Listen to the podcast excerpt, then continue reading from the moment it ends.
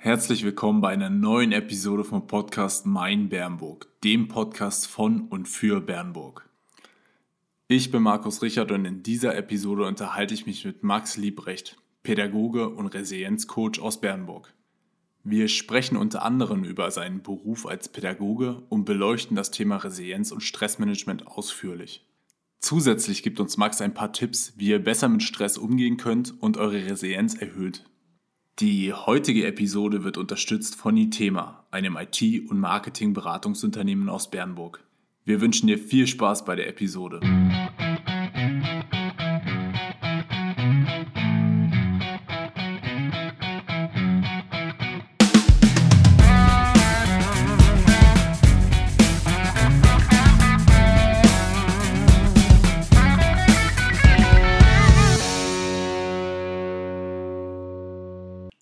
Heutigen Folge vom Mein Bernburg Podcast ist der Max Liebrecht zu Gast. Ähm, wir kennen uns schon so ein bisschen aus Schulzeiten bzw. Sportzeiten. Du hast ja auch beim SV Anhalt damals gespielt, hat man gerade noch mal im Vorgespräch uns drüber unterhalten.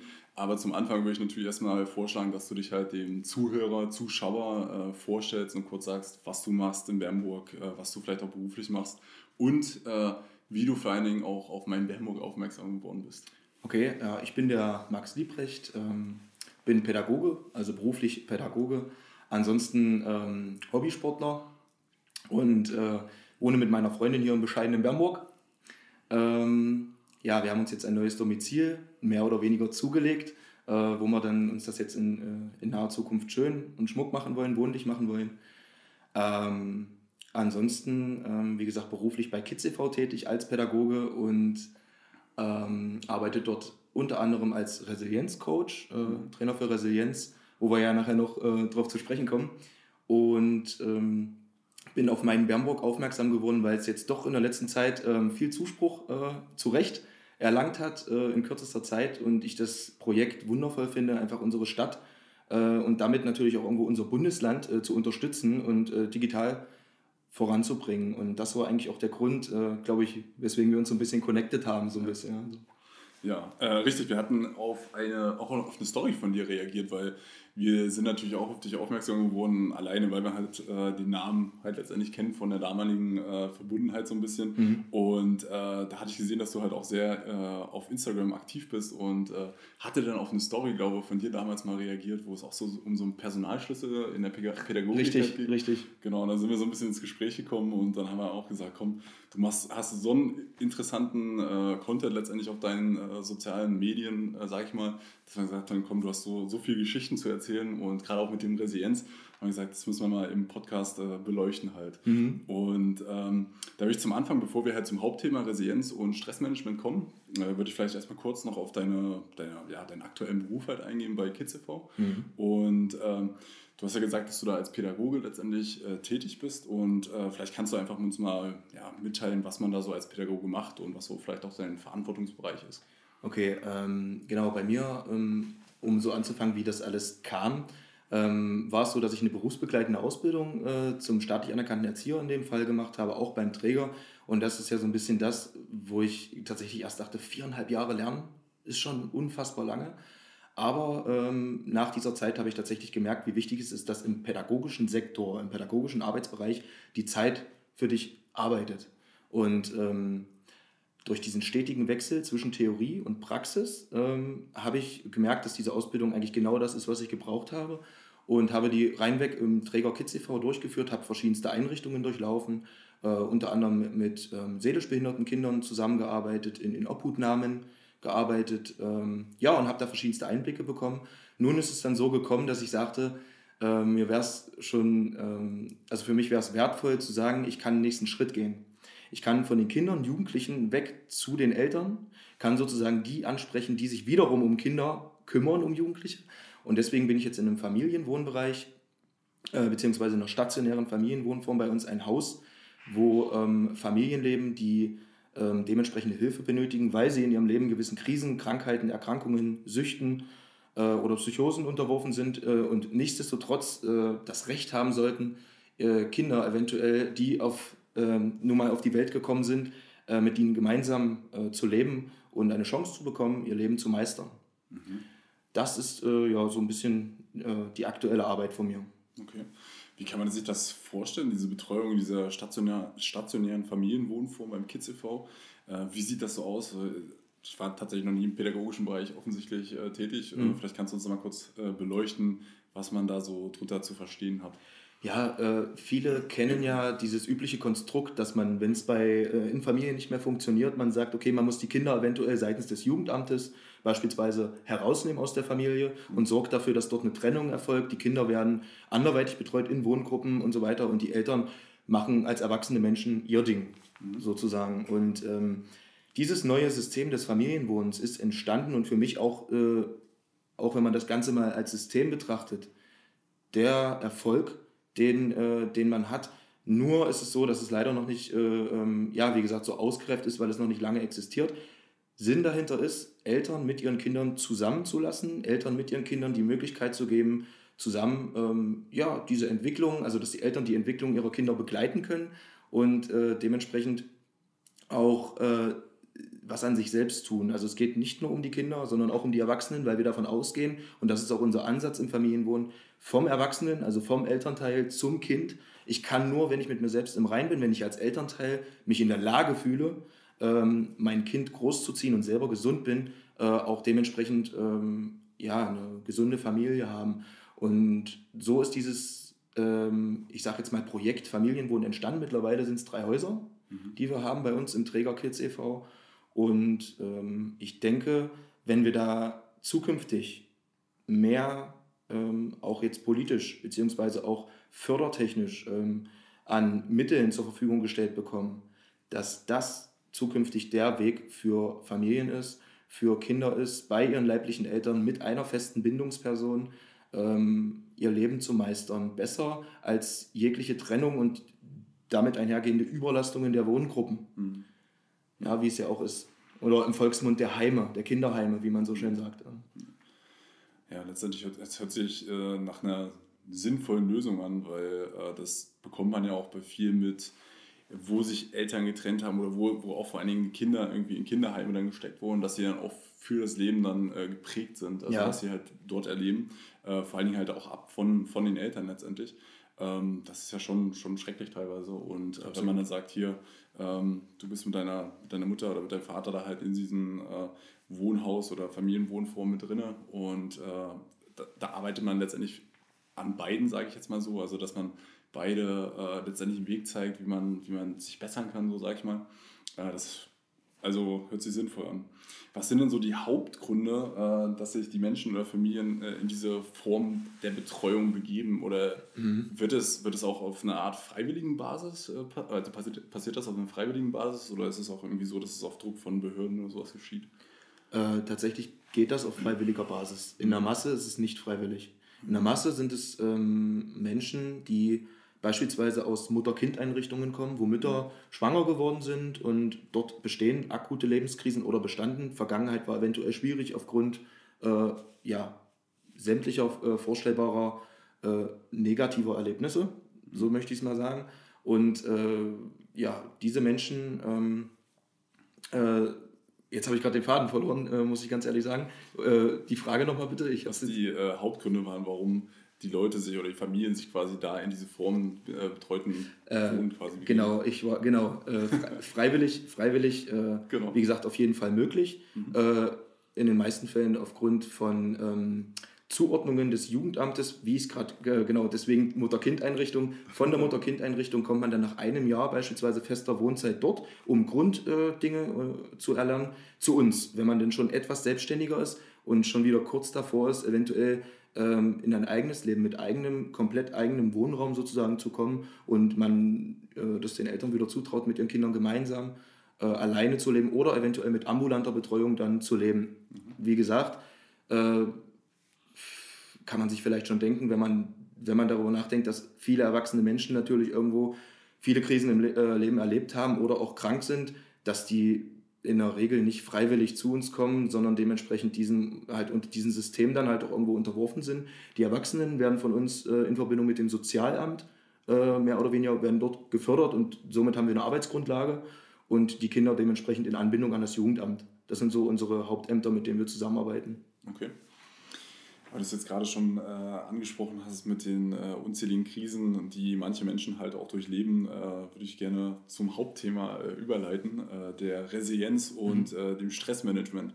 das spielt ja da auch so ein bisschen mit rein. Und zu Beginn hattest du ja auch gesagt, dass du als Resilienzcoach letztendlich auch tätig bist und vielleicht würde ich einfach vorschlagen, dass wir mal kurz klären, was ist denn überhaupt Resilienz und worüber sprechen wir da? Okay.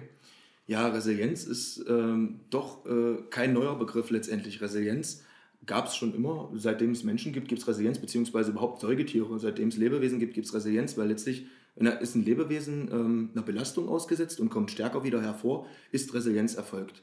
Resilienz kennt man auch aus der ähm, wirst du wahrscheinlich auch äh, kennen aus den äh, Ingenieurwissenschaften oder auch der Physik, als Elastizität. Mhm. Ähm, einfach als Widerstand, beispielsweise von einem Flummi, den man wirft, der wieder zurückkommt, äh, wenn man ihn auf den Boden wirft, oder auch einem Schwamm, den man äh, zusammendrückt und er wieder aufgeht. Diese Elastizität ist damit gemeint.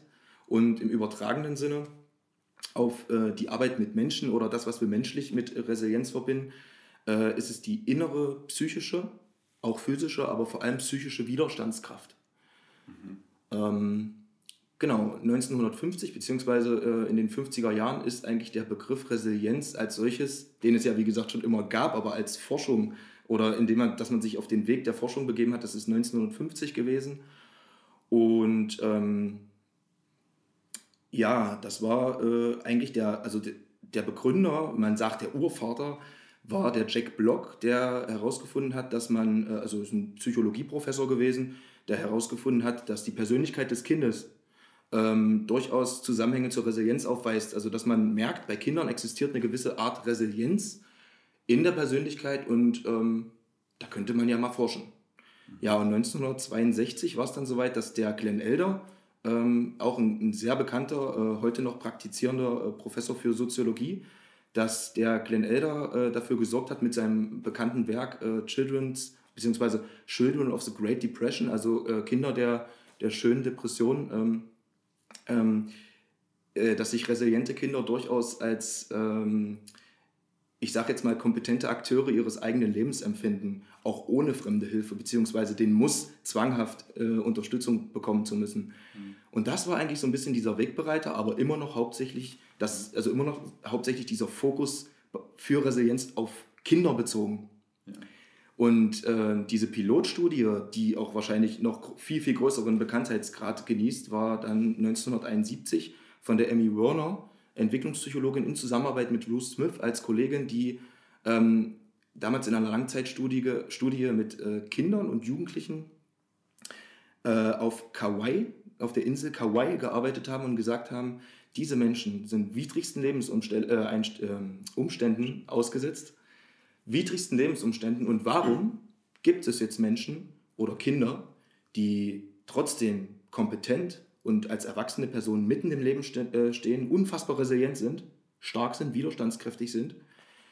Und warum gibt es viele, die einfach runterfallen und die unter diesen Umständen halt leiden und dementsprechend es nicht schaffen, ähm, ja, für uns in unserem Verständnis gesellschaftlich normales Leben zu führen? Mhm. Ähm, Genau, äh, 1980, äh, noch diesen Schwung jetzt ein bisschen zu heute zu bekommen, äh, war es dann der Aaron Antonowski mit dem Salutogenese-Modell. Ja, das ist so schön, äh, beschreibt er so schön. Ich finde das wundervoll, weil erstmalig so dieser Gedanke kam, die Pathogenese, wie sie vorherrschend ist in der Medizin bzw. in Krankenhäusern und der, der heutigen Arbeit immer noch nach wie vor, beschäftigt sich mit der Entstehung von Krankheit. Wie entstehen Krankheiten? Und der Aaron Antonowski hat gesagt, warum ähm, auch äh, Professor für Soziologie, warum beschäftigen wir uns nicht damit, wie Gesundheit entsteht? Warum befassen wir uns stets und ständig damit, wie Krankheit entsteht und nicht damit, wie Gesundheit entsteht? Ist das nicht viel interessanter, Gesundheit nach vorn zu bringen, als sich die Frage zu stellen, ich will oder darauf zu achten, dass ich nicht krank werde? Das ist ein entscheidender Unterschied. Und somit brachte er das Salutogenese-Modell hervor. Kann man sich vorstellen, wie ähm, so eine alte Küchenwaage auf der linken Seite die Salutogenese, die Entstehung von Gesundheit und auf der rechten Seite die Entstehung von, äh, die Pathogenese, Entstehung von Krankheit. Äh, und die Salutogenese im Sinne der Entstehung von Gesundheit sollte natürlich überwiegen. Überwiegt die Pathogenese, haben wir immer mal wieder und äh, es ist im Leben stets und ständig verschieden. Also diese Waage hält sich nie im Lot, die ist immer wieder verschiedensten Schwankungen unterworfen. Wir sollten nur schauen, dass wir die Entstehung von Gesundheit immer wieder aktiv fördern. Und da bringt er diesen Begriff des äh, Kohärenzgefühls mhm. ähm, äh, mit rein als wichtigstes äh, beschreibendes äh, Wort für das Salutogenese-Modell. Und zwar heißt es, Kohärenz bedeutet in sich stimmig. Äh, äh, dass, es, dass es einfach in sich stimmig ist und ähm, dass wir ähm, diese drei Faktoren beinhalten, Verstehbarkeit, Machbarkeit, Sinnhaftigkeit. Verstehen, Machen und Sinn geben uns dieses Kohärenzgefühl, dass alles in sich stimmig ist und das ist so ein bisschen die Voraussetzung, um unsere Gesundheit aktiv nach vorne zu bringen, aus der Theorie natürlich. Mhm, okay. Ja. Und äh, ich kann es mir jetzt schon ein bisschen vorstellen, aber äh, du hast ja gesagt, du bist als Coach oder Trainer äh, in dem Feld dann letztendlich auch tätig. Äh, mhm. Wie sieht das aus? Wie kann man, äh, in welcher Art kann man dort als Coach oder Trainer äh, auftreten?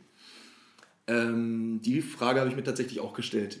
Als ich ähm, damit begonnen habe, mit der Auseinandersetzung mit Resilienz, wie kann man jetzt hier als Trainer bzw. als Coach, als jemand, der Menschen hilft, auftreten äh, in einer Sache, äh, die sehr, sehr praktisch ist. Resilienz ist sehr praktisch. Man kann sich viel über Resilienz unterhalten und in meinen Beratungen oder Coachings ist es natürlich auch so, dass es viel theoretischer Input da noch ist, beziehungsweise Austausch mit dem Mensch.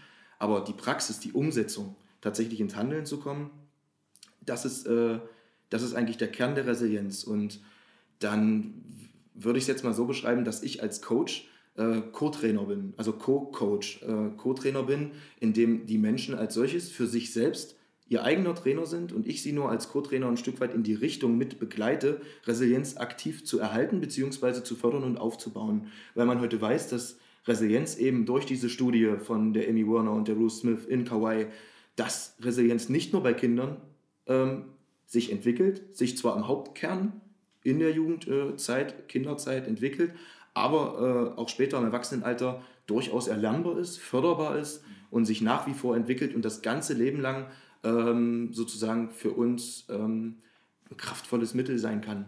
Mhm. Okay.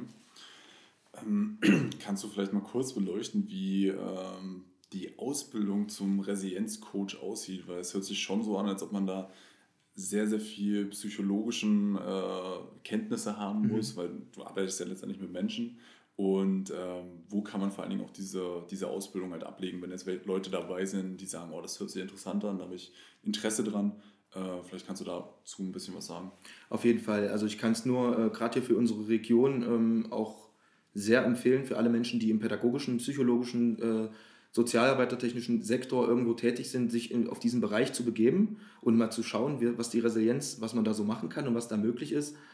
Ähm, ich habe es in einem Institut tatsächlich gemacht, ähm, das BEAK-Institut, das Bergstädter Institut für ganzheitliche Entspannung und Kommunikation. Dort war es so, dass man, oder ist es so, äh, dass man schon einen gewissen, wie du es gerade angesprochen hast, psychologischen oder sozialpädagogischen Hintergrund haben sollte im Vorhinein, um so eine Intensivausbildung in der Kürze der Zeit durchzuführen. Bei mir war es eine Intensivwoche, das heißt, ich habe mich von früh bis abends eine Woche lang äh, dort in Leipzig aufgehalten mit verschiedenen ähm, tatsächlich äh, in dem Moment für mich doch hochrangigen Menschen, Führungskräften äh, etc., die viel, viel Lebenserfahrung haben.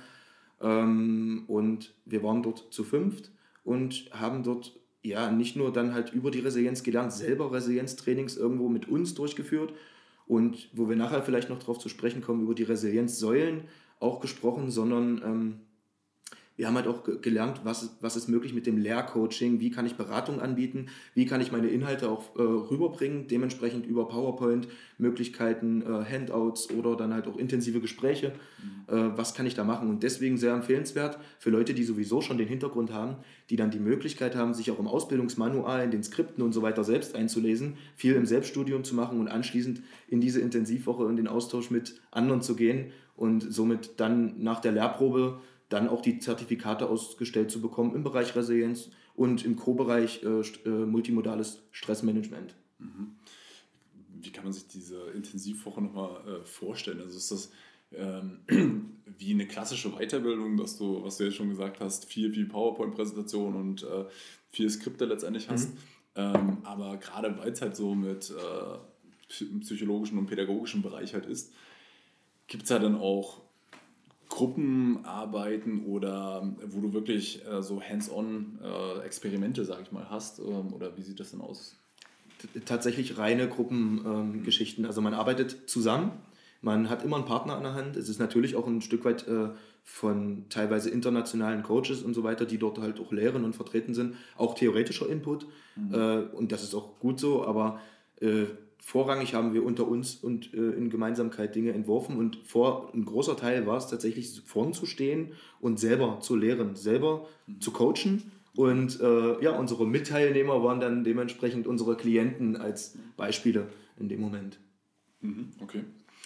Kommen wir doch äh, jetzt weg von dem Thema Resilienz-Coach und hin zu Resilienz. Du hast ja gerade angesprochen, äh, die Säulen der Resilienz. Äh, vielleicht kannst du einfach mal kurz sagen, was macht denn tatsächlich einen Menschen resilient? Mhm. Das ist eine sehr, sehr schwere Frage. Was macht Menschen tatsächlich resilient? Denn es ist so unfassbar individuell. Jeder Mensch äh, erlebt in seinem Leben verschiedenste Geschichten, ist auch gewissen Dingen unterworfen, die einfach so passieren und kann sie nicht ändern. Äh, was ich sagen muss, man wird, denke ich, kein Resilienztrainer oder Resilienzcoach nur noch ganz kurz, um das zu beenden, wenn man nicht ähm, selbst Krisen erlebt hat, wenn man nicht selbst praktisch dem ausgesetzt war. Wie ich es vorhin sagte, deswegen es ist es ein sehr praktisches Thema, weswegen eventuell auch noch nicht so äh, ausgereifte Studiengänge oder so existieren, mhm. weil das halt ähm, so praktisch ist. Ähm, unsere Säulen beziehungsweise die Schutzfaktoren, wo man, wobei man bei, von der Resilienz spricht oder was halt äh, intensiver Inhalt der Resilienz ist, das sind sieben Stück manchmal auch acht, manchmal auch neun. Kommt immer darauf an, mit welcher Literatur man sich gerade auseinandersetzt oder auch äh, mit welchem Resilienzforscher, der vielleicht gewisse Dinge für sich anders sieht.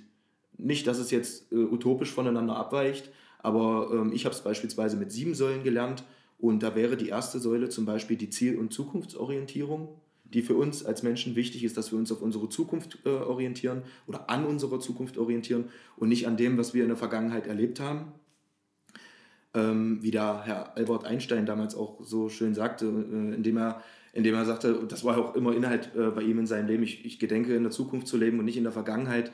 Äh, und, und das ist das, wo, wo ich mich mein Leben lang befinde. Die Vergangenheit, die ist zwar da und ich habe die akzeptiert, aber da sollte ich doch nicht drin leben. Und wenn wir ehrlich sind, äh, ist es so bei vielen Menschen, und das erleben wir vielleicht auch oft bei uns selbst, dass man doch auf den alten Mustern und Vergangenem hängt, festhängt und dort ein Gedankensprudel oder so ein Katastrophenfilm, wie es man denn so loslässt, der völlig unnötig ist. Das ist eine Säule. Äh, unter anderem gibt es dann auch noch den Optimismus. Mhm. Äh, ja, als so ein bisschen äh, humorvolle, positive Säule, die auch ganz wichtig ist äh, und so ein bisschen beschreibt, dass wir die Hoffnung nie verlieren sollten, egal was passiert, egal wie schlimm es vielleicht auch manchmal ist, es geht weiter. Ähm, genau, anderweitig, wie ich gerade sagte, die Akzeptanz, auch äh, eine Lösung. Wir müssen alles irgendwo akzeptieren, bevor wir es aktiv angehen können. Ähm, ein ganz bekannter ähm, ähm, Resilienzforscher aus Amerika hat äh, auch immer so schön gesagt, H2O fällt vom Himmel. Dann habe ich so gedacht, okay, H2O fällt vom Himmel. Ja, also es regnet. Ob du dich jetzt darüber aufregst, dass es regnet, zu Hause sitzt und weinst, dass es regnet, traurig bist, negativ und depressiv bist oder nicht, es regnet. so, ja, auch ein schönes Beispiel dazu. Davon gibt es, wie gesagt, sieben Stück insgesamt, die da wichtig sind. Ja wie du schon gesagt hast, es ist ja, jeder Mensch ist individuell. Wir, wir reden hier von, von Individuen letztendlich. Und äh, die Fähigkeiten oder Eigenschaften sind ja dann letztendlich der Resilienz äh, bei jedem anders ausgeprägt. Ja. Und äh, Gibt es spezielle, weil du auch meintest, die Forschung ist jetzt dann noch nicht, also sie gibt es ja seit 1950, aber gibt es irgendwelche KPIs, also ähm, Messwerte, sage ich jetzt mal, woran man festmachen kann, wie resilient ein Mensch ist? Oder okay. ähm, also dass man halt irgendwie so eine, so eine Benchmark halt hat? Mhm. Gibt es sowas? Oder? Ja, man kann es damit gleichsetzen. Also diese KPIs, wie sie jetzt auch bei euch zum Beispiel in äh, verschiedensten unternehmerischen Tätigkeiten und so weiter auch interessant sind, mhm. die kann man, das kann man jetzt so nicht ganz gleichsetzen, aber es gibt äh, beispielsweise im Sinne der Leipertz-Skala, äh, die ich auch für meine Resilienz-Coachings nutze, ähm, Auswertungsfragen. Äh, hast du vielleicht auch schon gemerkt, bei mir äh, in, in, den Social-Media-Bereichen und so weiter arbeite ich halt vorrangig mit Fragen. Den Mensch selber auf seine äh, Lösungsmöglichkeiten kommen lassen, nicht immer irgendwas hervor, ja, hervorgeben, beziehungsweise zu sagen, das und das ist jetzt die Lösung, das ist der Tipp, das ist der Ratschlag, sondern einfach Fragen zu stellen. Äh, und genau darüber arbeitet die Leitpot-Skala in einer Skala von 1 bis 10 gewisse Fragen zu stellen, die dann in einer Auswertung mit einem gewissen Punktegrad, Punktestand ähm, so einen Resilienzwert festmachen können bei diesen Menschen, dass man weiß, woran man ist. Mhm. Okay. Das stimmt, äh, äh das noch, darauf nochmal einzugehen, äh, in deinem Social Media Accounts, äh, oder jetzt vor allen Dingen speziell Instagram, den mhm. ich äh, sehr intensiv folge, ähm, kann ich jedem empfehlen, weil man wirklich dazu angeregt wird, äh, mit deinen Fragen und den Input, Input, den du halt gibst, mit den Stories und Videos und ähm, Posts, regst du wirklich die Leute dazu an, nachzudenken. Also mich jedenfalls nachzudenken und zu reflektieren. Und äh, das finde ich halt einen sehr, sehr wichtigen Punkt in der heutigen Zeit, wo alles nur auf Stress und Leistung und Schnelligkeit halt getrimmt oh, ist. Ja. Und da finde ich das sehr, sehr ähm, ja, entspannt oder willkommen, dass du zum Beispiel einen Account hast, wo man halt drauf gucken kann und sich anhören kann, ah, okay, und hinterfragen kann und reflektieren kann. Also mhm. finde ich, äh, ziehe ich den Hut davor und sage äh, wirklich Chapeau. Ist Dankeschön. sehr, sehr gut. Ähm, kann ich jedem empfehlen. Das also, freut mich. genau. Ähm, Du ähm, hattest ja davon geredet, dass es Säulen gibt und äh, dann gibt es ja dadurch, dass es halt auch eine Eigenschaft ist, gibt es ja dann auch wahrscheinlich auch äh, unterschiedliche Einflussfaktoren äh, auf die Resilienz letztendlich der, ja, der Resilienz. Welche Faktoren gibt es denn dort? Genau, das sind im Endeffekt die Schutzfaktoren, die ich gerade angesprochen habe, mhm. die ähm, sozusagen als Einflussfaktor wichtig sind. Ähm, ich war jetzt stehen geblieben bei Ziele Zukunft, bei Optimismus und bei Akzeptanz. Es gibt aber anderweitig auch noch die Säule der Lösungsorientierung. Ich sollte mich doch eher auf die Lösung konzentrieren als auf das Problem. Darüber habe ich ja auch schon oft gesprochen. Was ist denn das Problem uns wert, wenn wir ständig der Sache Futter geben, uns aufregen über das Problem, wie schlimm doch etwas ist, wie sehr es uns doch aufregt, aber nicht den Gedanken an die Lösung verschwenden und sagen, ja, vielleicht kann ich ja doch irgendwas machen. Und genauso ist es. Ich kann immer was machen, egal wie problematisch die Situation zu sein scheint. Ich habe immer eine Lösungsmöglichkeit. Das ist ein großer Einflussfaktor. Wie weit bin ich da in diese Richtung? Oder problemisiere ich hauptsächlich und hau mir so ein Problemball in meinem Leben rein, habe wenig Lösungsmöglichkeiten dann habe ich schon mal etwas, woran ich arbeiten kann. Die Verantwortungsübernahme, beispielsweise auch noch eine Säule. Verantwortungsübernahme denken jetzt fast alle meiner Klienten, mit denen ich im Coaching bin, erstmal an alles, was in ihrem Leben so drumherum passiert. Ja, ich übernehme Verantwortung für meinen Haushalt, für meine Familie, für meine Kinder, für mein Auto, für meinen Garagenstellplatz und für das Straßefegen. Aber ich übernehme keine Verantwortung, beziehungsweise ist das dann immer die Frage, die ich stelle, wo ist denn die Verantwortung für dich? für dich als Person wirklich erstmal rein für dich in Verantwortung zu gehen und von dir aus zu sagen, alles andere, was ich da so um mich herum mache, das ist da, aber erstmal kümmere ich mich gut um mich. Und das ist das, was oft verloren geht. Und das ist eine riesen Einflussgröße, wenn ich im Umgang mit mir selbst äh, durchaus kompetent bin. Genau, und dann äh, führt es weiter. Jetzt habe ich auch, glaube ich, fast alle äh, Säulen zusammen. Die Opferrolle verlassen ist eine weitere Säule, ähm, weil wir uns in unserem Leben nahezu stets und ständig in Opferrollen befinden, sagen wir mal einfach nur in einer Situation befinden, die wir eigentlich gerade nicht wollen. Wir befinden uns in ihr, also sind wir in einer Opferrolle, ganz plump gesagt.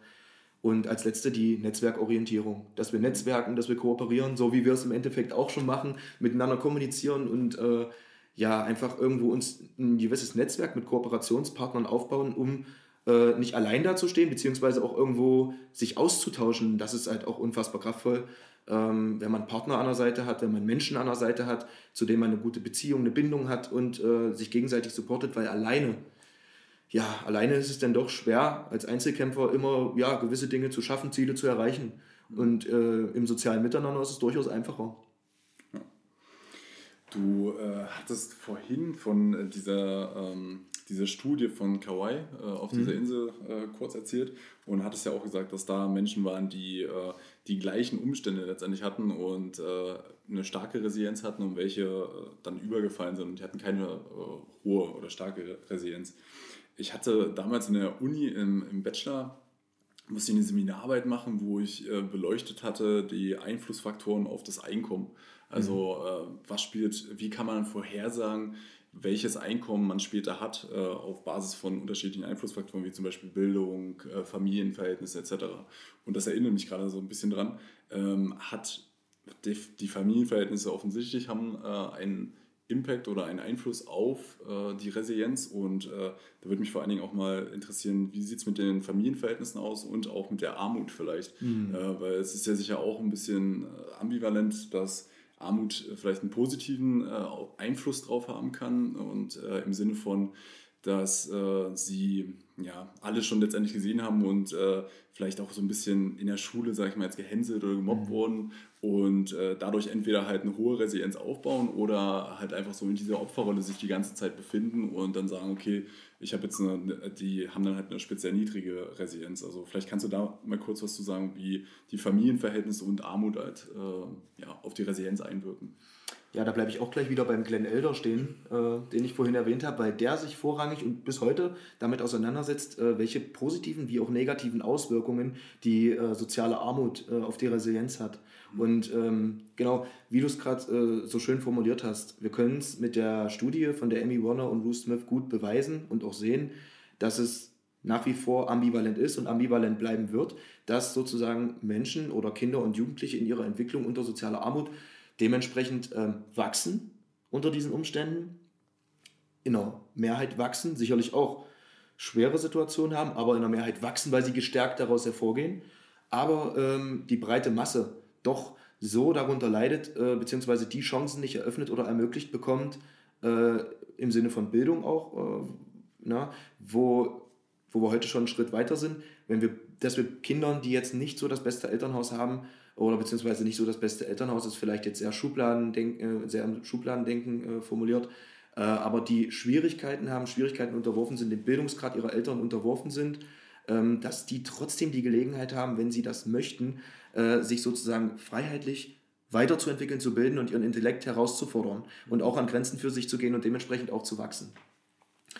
Und das sieht man heute ganz klar, ähm, dass diese Kinder und Jugendlichen, dass durch dieses breitere Angebot von Bildung unabhängig vom eigenen Elternhaus äh, sozusagen äh, mehr Möglichkeiten haben und deswegen äh, auch eine größere Zahl an Kindern resilienter aus diesen krisenhaften oder ähm, schweren Familienzeiten auch im Sinne sozialer Armut hervorgehen. Ne? Genau, so würde ich es mal formulieren. Da wir ja von äh, individuellen Situationen halt immer letztendlich reden und das hatten wir vorher schon erwähnt, jeder Mensch ist unterschiedlich, äh, wie wir es gerade auch gesagt hatten mit, mit der Armut und äh, mit den Familienverhältnissen. Äh, jeder hat ja seine individuelle Situation, jeder hat eine unterschiedliche Krise halt erlebt in seinem Leben.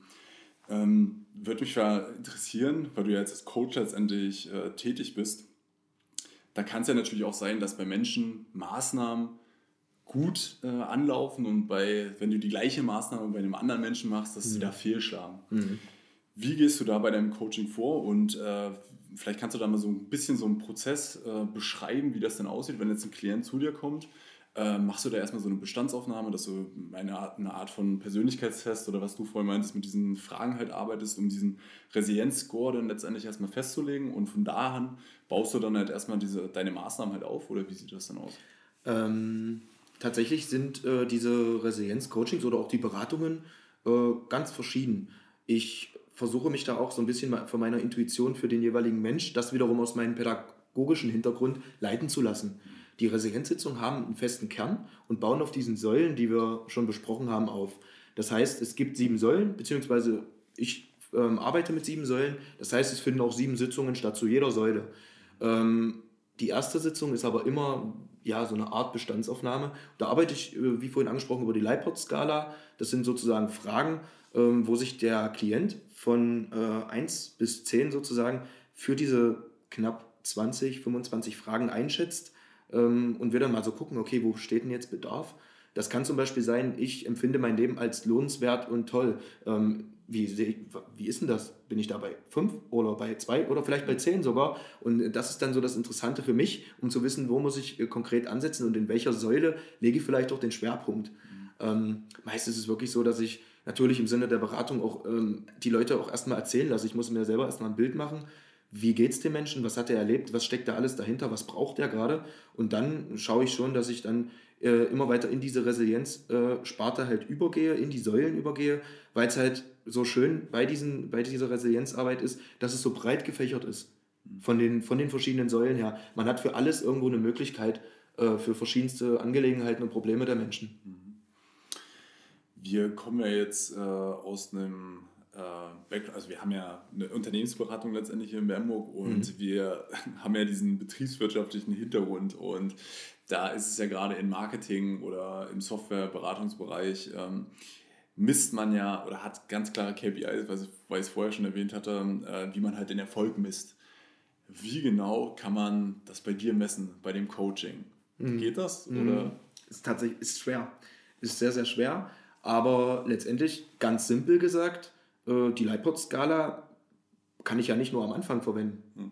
Ich kann die auch am Ende verwenden. Und wenn ich die am Ende verwende mit ähnlichen Fragen oder gleichen Fragen und ich sehe, aha, wir sind von 5 auf 9 gerutscht, dann, dann haben wir ja ganz schön was erreicht. Und die Erfahrung in den Coachings zeigt jetzt tatsächlich, dass die Leute, die Klienten merken äh, oder in der Regel sich wirklich weiter, als weiter vorne äh, in dieser Skala empfinden bei fast allen Fragen nach, dieser, nach diesen Sitzungen, also nach ab, acht abgeschlossenen Sitzungen, die so circa eine bis 1,5 Stunden dauern. 1,5 Stunden ist immer so ein bisschen die bestbemessene Zeit. Mhm.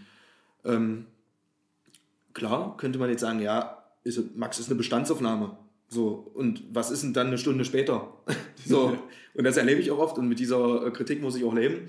Aber trotzdem äh, bringt das, und das hat es auch für mich letztendlich in der Ausbildung zum Resilienzcoach und wie ich es auch beschrieben habe, habe ich sicherlich auch schon gewisse Dinge erlebt im Leben, weswegen ich mich auch dieser Ausbildung zum Resilienzcoach oder in diese Ausbildung reingegangen bin, die absolviert habe, weil äh, ich eben auch so ein bisschen diesen praktischen Hintergrund habe aufgrund der Erlebnisse in meinem Leben. Sonst hätte ich wahrscheinlich aufgrund der reinen Theorie das auch nicht gemacht.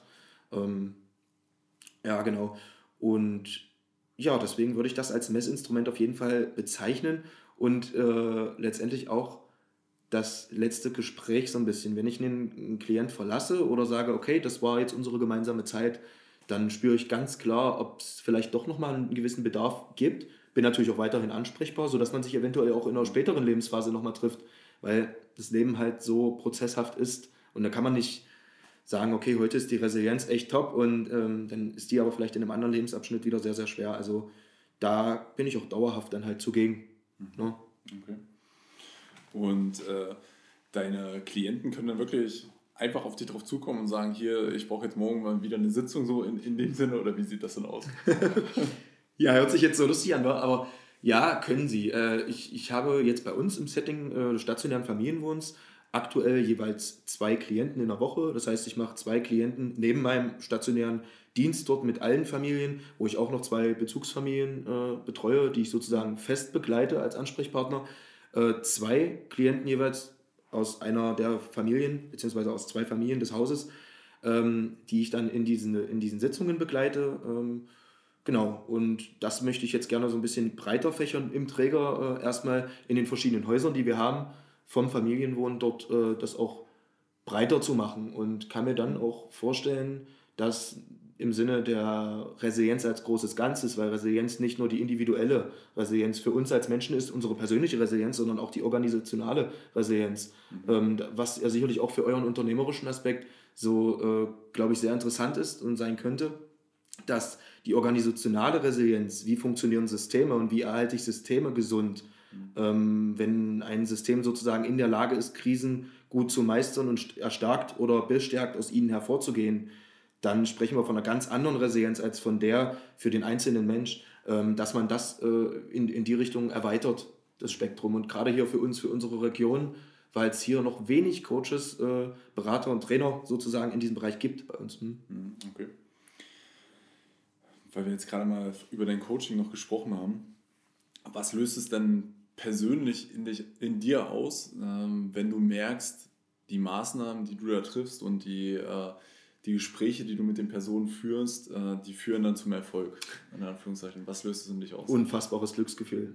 Ähm, dadurch, dass es halt wirklich meine Leidenschaft ist und ich ähm, schon in den ersten Sitzungen der Resilienz, beziehungsweise auch schon in der Ausbildung zum Resilienztrainer gemerkt habe, ach, da verschwimmt gerade Arbeit und Leben so ein Stück weit, dass es halt mir einfach Spaß macht und sich zu einem, also von einem Hobby zum Beruf entwickelt, ähm, dass ich darin so aufgehe, dass ich beim Erfolg beziehungsweise bei, ähm, bei sehr viel Positivität, die zurückkommt, selber ein unfassbares Glücksgefühl habe, einen Adrenalinausstoß habe, der ist jenseits von Gut und Böse, einfach weil es mir so viel Spaß macht. Und das hat mir gezeigt, ich sollte da definitiv dranbleiben. So, Und wie sieht es im Umkehrschluss aus, wenn du merkst, ah, das äh, ist jetzt nicht so von Erfolg gerade gekrönt? Mhm. Ähm, Gibt es vielleicht auch Situationen, wo du sagst, du bist überwältigt von äh, dem, was dir die Menschen halt da erzählen und du sagst, oh, das, das ist ein bisschen zu too much, äh, sag ich mal, ich kann dem vielleicht gar nicht helfen? Ja, das war ähm, tatsächlich nicht beim Resilienzcoach, aber in der pädagogischen Arbeit oft der Fall, wo ich mich dazu, ja, schwer daran gewöhnen musste, weil dadurch, dass ich ein sehr emotionaler Mensch bin und vieles mit nach Hause genommen habe, musste ich mich schon erstmal daran gewöhnen, dass diese Schicksale oder auch diese Arbeit als solches äh, auch äh, eine gewisse Trennung bedarf. Es ist schön, dass alles zu Leben verschwimmt und es so viel Spaß macht, Leidenschaft mit inbegriffen ist. Aber man braucht eine Trennung, eine, ähm, ja, wie sagt man so schön, Life-Work-Balance, eine Balance zwischen Leben und Arbeiten. Und das musste ich, musste ich äh, auch lernen. Wenn ich überwältigt bin, also heute ist es so, aus heutiger Sicht, wenn ich in Sitzungen merke, es äh, ist, betrifft gerade nicht mehr meinen Bereich, obwohl ich sagen muss, dass diese Verwässerung von Therapie, Pädagogik, Beratung so mittlerweile so verschwimmt, dass das alles eins ist. Gerade im Setting, dass wir mit 24 Stunden mit diesen Menschen bei uns jetzt stationär zusammenarbeiten und man auch äh, in den Resilienzsitzungen eigentlich über alles redet, was die verschiedensten Lebensbereiche auch, äh, ist ja auch sehr intim. Ja, so sehr speziell dieser Menschen, dieser individuellen Bedürfnisse der Menschen äh, betrifft, ähm, dass ich dann gut weiterleiten kann und sagen kann, wir haben hier also beispielsweise auf, an Psychologen weiterleiten kann oder an andere Institutionen, bei uns im Träger an verschiedenste Möglichkeiten weiterleiten kann, an anderweitige Menschen in meinem Netzwerk wiederum weiterleiten kann. Also da entwickelt sich gerade bei mir etwas, äh, wo ich sagen kann, habe ich ein Spektrum, wo ich auch mit anderen Menschen, wo wir wieder da wieder, wieder bei dieser sozialen Bahn sind, dass es mir das einfach nicht so schwer macht. Ich stehe nicht alleine, ich bin nicht alleine und das ist auch das, was ich versuche, den, meinen Klienten zu vermitteln, sondern wir brauchen Partner, wir brauchen andere Menschen äh, das ist was Tolles. Und das merke ich halt gerade auch, dass das mit zunehmenden Netzwerkpartnern, Kooperationen für mich einfacher ist, halt auch Menschen in anderen Settings dann wiederum, die vielleicht zusätzlich zum Resilienzcoaching nötig sind, für ihr Leben zu beraten und sie weiterhin nach vorne zu bringen, auch abseits dieser, dieser Arbeit von mir. Mhm, okay. Wie, ich hatte es vorhin mal kurz erwähnt, ähm, dass die aktuelle Situation ja auch äh, sehr viel oder immer höher, immer weiter letztendlich ist meist in den meisten Berufen und äh, es immer mehr auf Leistungsgesellschaft getrimmt, man getrimmt wird und der Stress immer mehr halt ansteigt. Mhm. Ähm, inwieweit kann Resilienz dazu beitragen, den Alltag halt besser ja, zu meistern, sag ich mal? Sehr, sehr viel wenn man eine Resilienz erst, also wenn man erstmal weiß, was Resilienz ist, viele wissen nicht, was das ist, so wirklich. Was ist denn Resilienz? Ich hatte es ja vorhin, wie gesagt, erklärt. Und der Aufschwung ist auch, ja, seit den letzten fünf Jahren, ich weiß, seit fast zehn Jahren, nimmt die Resilienz immer mehr zu, die Forschung nimmt zu und auch, dass sich Menschen dafür interessieren, weil eben unsere Zeit immer stressiger, druckvoller wird. Äh, ja, man merkt es vielleicht auch bei uns selbst, wenn wir bei uns selbst stehen bleiben. Wir haben irgendwie schwimmt man ja doch in der Gesellschaft mit und hat einen Anspruch an sich selbst, möchte wachsen, möchte sich entwickeln, hat einen Anspruch an Anonymität für sich und seine Person. Auch die Studiengänge waren nie so hoch, wie sie heute sind. Also dieser Anspruch an Bildung, Intellekt und so weiter hat zugenommen. Und damit geht was einher? Diese Anstrengung, diese Belastung, diese Stressoren, die da mitschwingen. Das, was wir abseits unserer Arbeit, unseres, unserer Berufe und dem machen, wenn wir uns weiterbilden wollen, wenn wir weiterkommen wollen, das wird dann halt vergessen. Und ähm, wie es auch so schön bei der ähm, progressiven Muskelentspannung äh, von Jakobsen praktiziert wird, ähm, Anspannung, Entspannung. Anspannung, Entspannung, zu sagen, ich habe Anspannung, ich habe Berufsleben, ich habe ähm, Ziele, ich habe Dinge, die ich tue und irgendwann brauche ich auch einfach mal wieder diese Entspannung. Und egal, was ich dann mache, ob ich sage, äh, es ist beispielsweise mein Hobby, was ich durchführe im Sinne des Sports oder äh, anderweitigen Dingen, die mein Hobby sind. Wenn ich Maler bin, dann habe ich halt Lust, einfach Bilder zu malen und entspanne mich dabei. Oder ich meditiere, ähm, was auch immer mehr zunimmt, diese Meditationspraxis im Sinne der Achtsamkeit für sich selber. Nicht mal zwingend meditieren zu müssen. Viele Menschen haben vielleicht auch nicht den Zugang zur richtigen, echten, langen Meditation, aber sich einfach mal damit zu befassen, was geht denn mir gerade vor und kann ich eigentlich mal wirklich ernsthaft einen Moment der Stille genießen. Mhm. Ja, wenn wir gerade bei den stressigen Situationen bleiben, in der aktuellen Zeit, gerade in Corona-Zeiten, äh, ist es ja, kam für viele oder für alle unbekannte äh, Krisen und Belastungen auf einen drauf zu.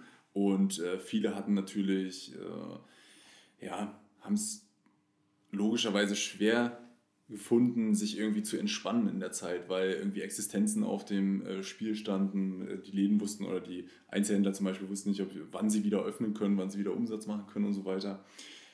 Was rätst du dann, oder ja, was rät, rätst, Hilfe, rätst du denn den Zuhörer, ähm, wie er in dieser Zeit die Stressbewältigung äh, verbessern kann oder seine Resilienz vielleicht auch verbessern kann? Also hast du da ein paar Tipps vielleicht für die Zuhörer?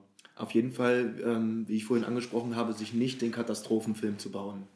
Sich nicht den Katastrophenfilm zu bauen, sich seinem Gedankenstrudel hinzugeben, der in der Regel ja doch, wenn wir etwas erleben, erfolgt. Wir denken über etwas nach und meinen zu wissen, wie die Geschichte bzw. die Story, das Erlebnis, die Situation ausgeht. Und das ist ja bei Corona beispielgebend. Ja, wir werden, äh, viele haben sich den Kopf gemacht, ich werde sterben, ich gehe nicht mehr nach draußen, ich, ne, geht nicht mehr unter gewissen Umständen hat man trotzdem die Möglichkeit gehabt, auch nach draußen zu gehen und durchaus frische Luft und freien Himmel zu genießen. Das als Beispiel dafür. Aber ähm, die Achtsamkeit, wieder, die Achtsamkeit ist so wichtig, mich um mich gut zu kümmern. Äh, wenn ich jetzt zum Beispiel den Satz bringe, wie redest du mit dir? Wie kommunizierst du mit dir?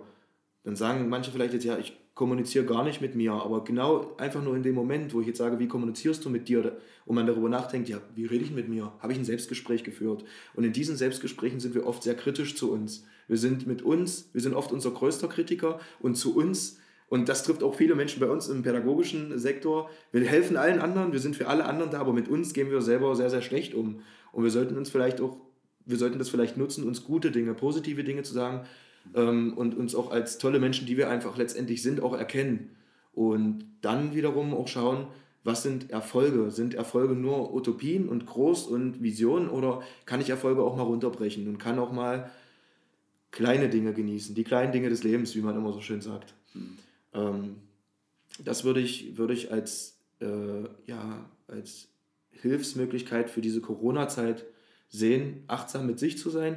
Und wenn wir alle achtsam mit uns wären, wenn wir alle auf uns achten würden und schauen würden, dass es uns gut geht, nicht nur anderen, sondern hauptsächlich uns, dann ist automatisch allen geholfen, weil wenn sich jeder um sich kümmert, hat, also wenn man sich um sich kümmert, hat man ja ein positives Selbstbild eventuell und guckt vielleicht auch auf alle anderen positiver. Würden das alle machen, ergibt sich ein System von Positivität und von, von ähm, guter Stimmung, auch in Krisenzeiten. Und ja, sich da auf seine, seine Kompetenzen, seine Stärken sozusagen zu verlassen und ähm, ja, so eine gewisse Sorglosigkeit zu entwickeln, weil man weiß, dass man Krisen im Leben schon gemeistert hat äh, und das auch wieder schaffen wird. Nicht nur alleine, auch als Gesamtheit. Das kann helfen. Und nicht zuletzt Hilfe anzunehmen. Hilfe anzunehmen, das merke ich immer wieder auch in meinen Coachings. Was muss man teilweise tun, dass Menschen sich helfen lassen? Und äh, nicht bereit sind, Hilfe einfach mal anzunehmen unabhängig davon, dass sie sich dann ähm, ja, über den Mund gefahren fühlen oder sagen, nur mit Hilfe kann ich jetzt irgendetwas schaffen. Nee, es ist was ganz Normales. Es ist überhaupt nicht schlimm, sich Hilfe zu nehmen und zu sagen, ich möchte beispielsweise jetzt aus meinem Kontext resilienter werden. Ich möchte resilienter werden. Aus eurem Kontext, ich möchte unternehmerisch erfolgreicher werden.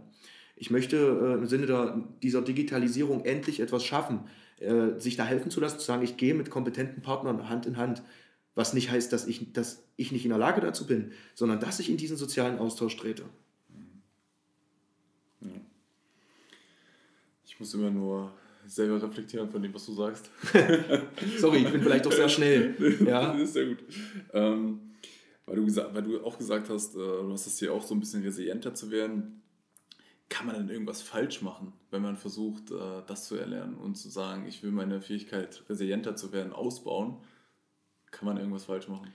Also wenn man seine Erfolge nicht misst, äh, beispielsweise darüber, dass man sagt, ich schreibe mir meine Erfolge auf, klingt so banal, Zettel, Stift, okay, äh, Max, was ist daran jetzt besonders? Ja, daran besonders ist einfach, dass man sich die Erfolge sozusagen aufschreibt, für sich visualisiert, ich habe da was Positives. Kleiner gesagt, wenn ich zu Hause abends bei mir zu Hause sitze, vielleicht meinen beruflichen Alltag erlebt habe und mir denke, was war heute gut, was hat mir an meinem Tag heute gefallen, nennt sich ja so Affirmation, die manche dann halt in ihrer Meditation oder anderem nutzen. Reicht aber auch einfach, wenn wir da sitzen und uns drei Dinge aufschreiben, aufschreiben die an unserem Tag einfach erfolgreich, positiv oder gut waren. Ähm, da könnte man jetzt auch sagen, ja, Und was bringt das jetzt, das dann aufzuschreiben? Das ist eben genau diese, ähm, diese Aktivierung des Unterbewusstseins. Unser Unterbewusstsein arbeitet zu 90 Prozent, zwischen 80 und 90 Prozent für uns. Und das, was uns bewusst ist, hier jetzt im gegenwärtigen Moment mit dir, das ist so ein kleiner Teil. Und wenn man den reflektiert oder da auch Stunden danach, merkt man ja, was macht das eigentlich mit einem? Da ist viel Unterbewusstsein dabei. Und wenn man das für sich arbeiten lässt, das, also stärker, kraftvoller geht es nicht. Ähm, man muss es aber halt so ein Stück weit stimulieren, indem man zum Beispiel sagt, wofür bin ich dankbar, was lief heute gut, was war positiv, äh, denn dann programmiere ich mein Unterbewusstsein auf das Gute, auf den Optimismus, wie es eine Säule der Resilienz beschreibt. Und damit habe ich gar keine Chance, in diese Negativspiralen zu rutschen. Das finde ich eigentlich sehr spannend. Mhm. Du hast uns jetzt ja schon äh, ein, zwei Tipps gegeben, wie man, äh, was man ja, nicht falsch machen kann, aber wie man auch seine Resilienz verbessern kann oder mhm. erhöhen kann.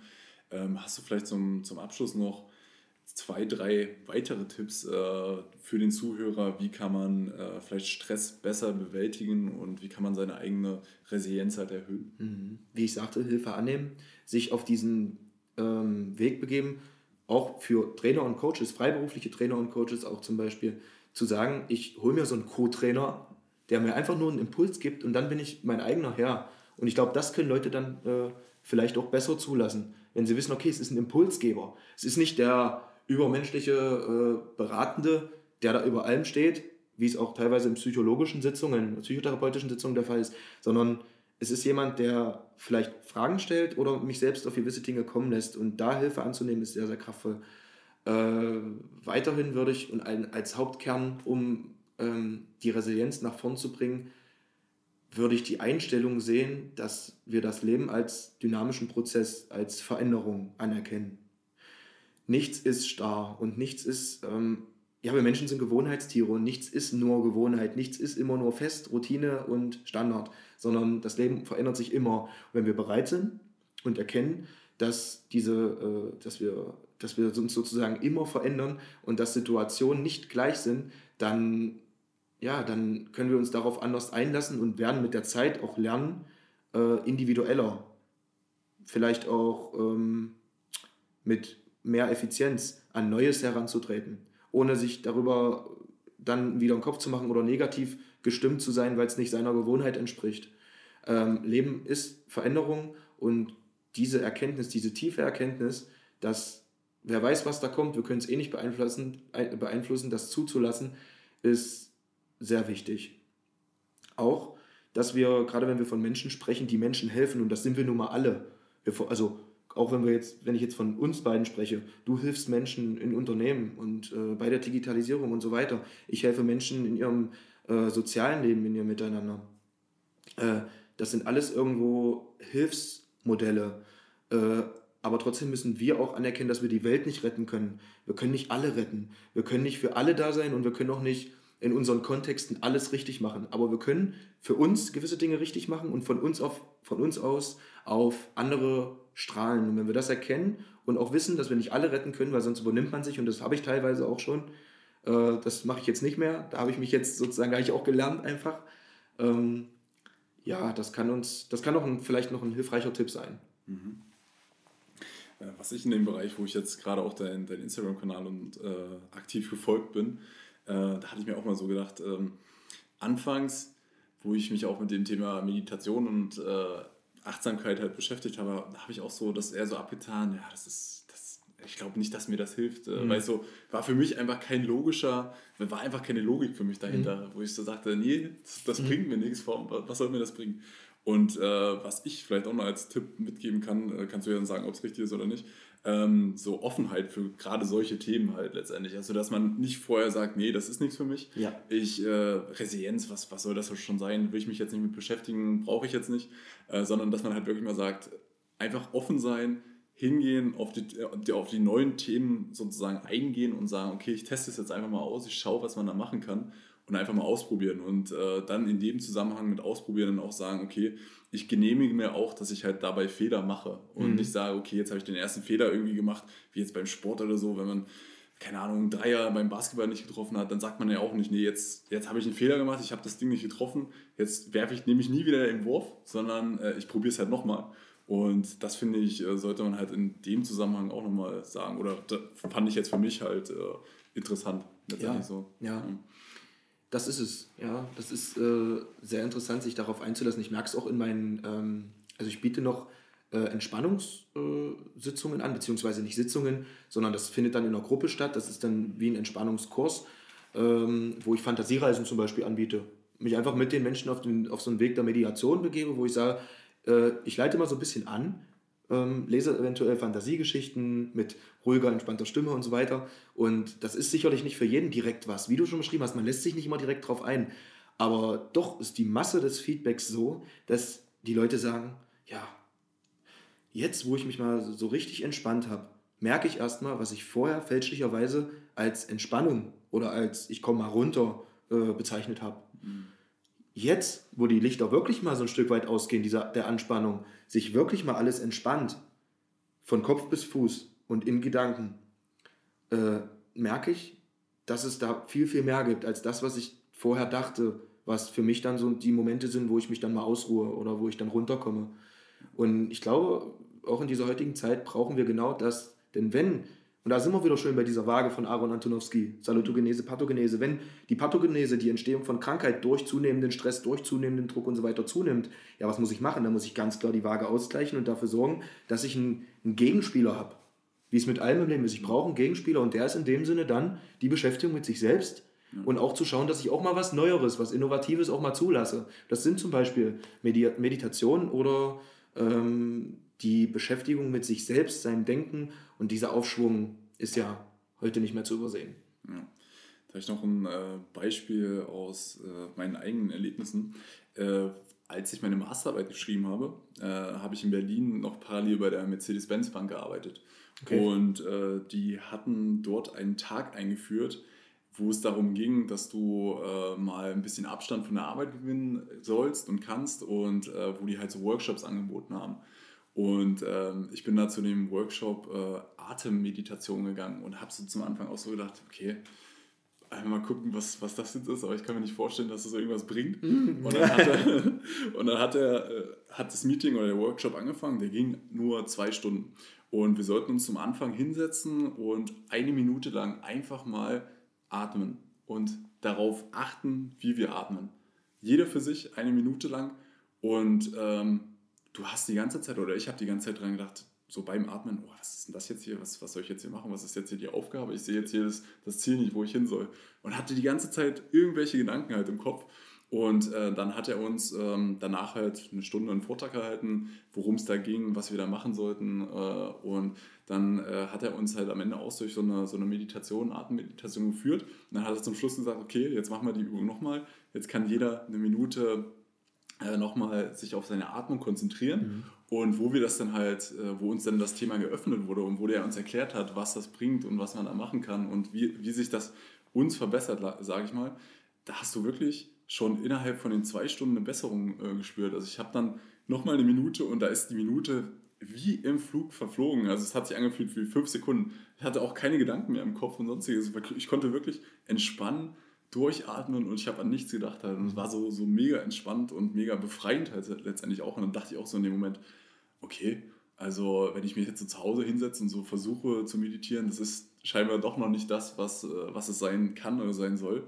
Und dass man doch immer noch diese Gedanken halt äh, am Tag halt im Kopf mhm. hat.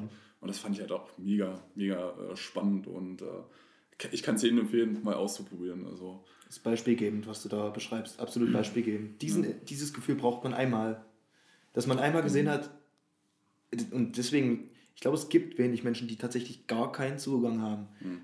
Man muss es zulassen. Und wenn man, das, wenn man sich einmal damit beschäftigt, merkt man irgendwann, ah, da gibt es mehr. Ja. Es gibt mehr als das, ich setze mich da jetzt mal hin und mache mal die Augen zu und versuche mich mal ein bisschen zu entspannen, versuche mal ein bisschen Bauchatmung, Brustatmung zu unterscheiden und so weiter, eine goldene Kugel eventuell, um mich um meine ähm, um meine Wirbelsäule äh, sozusagen zu erfüllen. Das sind ja so, so, so Anfangsübungen äh, in, einer, in einer Atemtechnik beziehungsweise dann in einer Meditation. Aber diese einschneidenden Erlebnisse, wie du sie hattest, das, das ist dann so wertvoll, weil der Mensch dann verstanden hat, okay, ich kann mich darauf einlassen und jetzt bin ich bereit, auch für mich selber herum zu experimentieren, ohne vielleicht irgendwie bestimmte feste Affirmationen, geführte Meditationen, jemanden, der mir darüber Input geben muss, sondern jetzt bin ich in der Lage, mir das selbst so ein bisschen zuzulassen. Ja. Und ich fand es auch spannend, weil er hatte nämlich gesagt, äh, das wird bei SAP, äh, beim ja, größten Software-Riesen hier aus, aus Deutschland letztendlich äh, auch so gelebt, dass man das auch in die Praxis halt integriert hat bei SAP.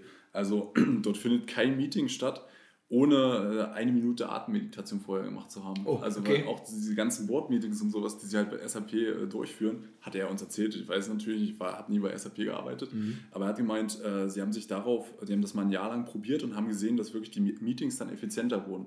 Und dann haben sie gesagt, okay, jetzt haben wir die Resultate hier und äh, jetzt führen wir das halt wirklich ein und äh, das hat halt auch die, die Mitarbeiterzufriedenheit erhöht, weil du nicht mehr nur vom Meeting zu Meeting gerannt bist, du setzt dich einfach im Meeting rein und dann bist du mit deinem Kopf eigentlich noch im völlig anderen Meeting oder musst die Aufgabe machen und die Aufgabe und konzentrierst dich eigentlich gar nicht auf den Moment, wo du gerade bist, ja. sondern bist mit deinem Kopf ganz woanders.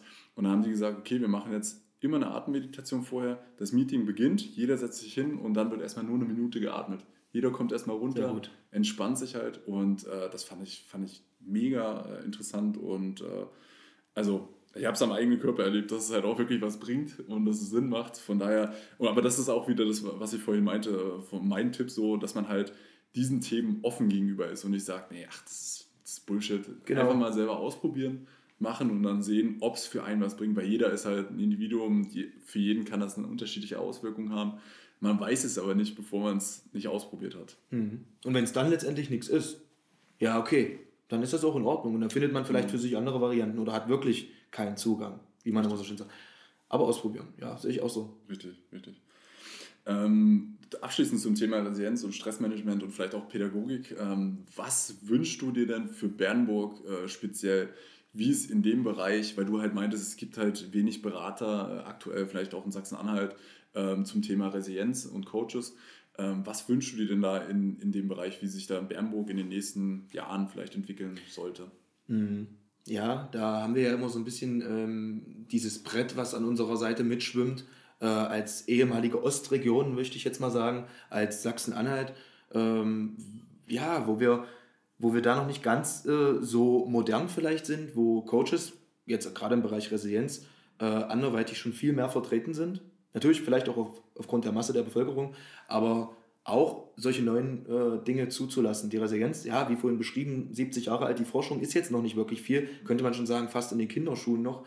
Aber wenn wir es schaffen, als Stadt bzw. als Bundesland es zuzulassen, Resilienz nicht nur für äh, individuelle Prozesse äh, der einzelnen Menschen zuzulassen, sondern auch für Organisationen und Unternehmen und diese Berater und Coaches, die sich in der Regel durchaus sehr und intensiv mit diesen Themen befassen und Know-how haben, was, ähm, ja, was vielleicht tatsächlich Erfolg bringen könnte, das zuzulassen und dem halt auch Gehör zu schenken und, äh, und vor allem auch Fördermittel zu schenken. Also wenn ich jetzt rein bei mir in der Arbeit ähm, beginne, über die verschiedenen Ämter, also auch politisch gesehen sozusagen Fördermittel ähm, äh, zu ermöglichen für Unternehmen, für Organisationen, für Menschen, äh, diese äh, Resilienzberatungen, Sitzungen und diese ganze Arbeit mit der Resilienz als solches für unsere heutige, wie du es vorhin beschrieben hast, stressige, druckvollere Zeit. Und das wird jetzt noch nicht enden, das geht immer weiter. Das wird äh, stetig sich peu à peu erhöhen, weil wir haben den Schwung äh, schon so aufgenommen, dass wir äh, eine Bremse zu setzen sehr schwer in der Lage sind, meiner Meinung nach, ähm, dass man diese Arbeit der Coaches und Berater dann in dem Moment auch zulässt und fördert und anerkennt und sich äh, genau neuen, neuen Verfahren und Möglichkeiten hingibt. Mhm. Genau, also vielen, vielen Dank zu dem super spannenden Thema und äh, äh heute ging zwar die Episode halt nicht letztendlich direkt um Bernburg, aber ich finde, man sollte auch mal zeigen, was es denn so gibt. Und du bietest das ja letztendlich in Bernburg an, Stressmanagement, Resilienzcoach etc.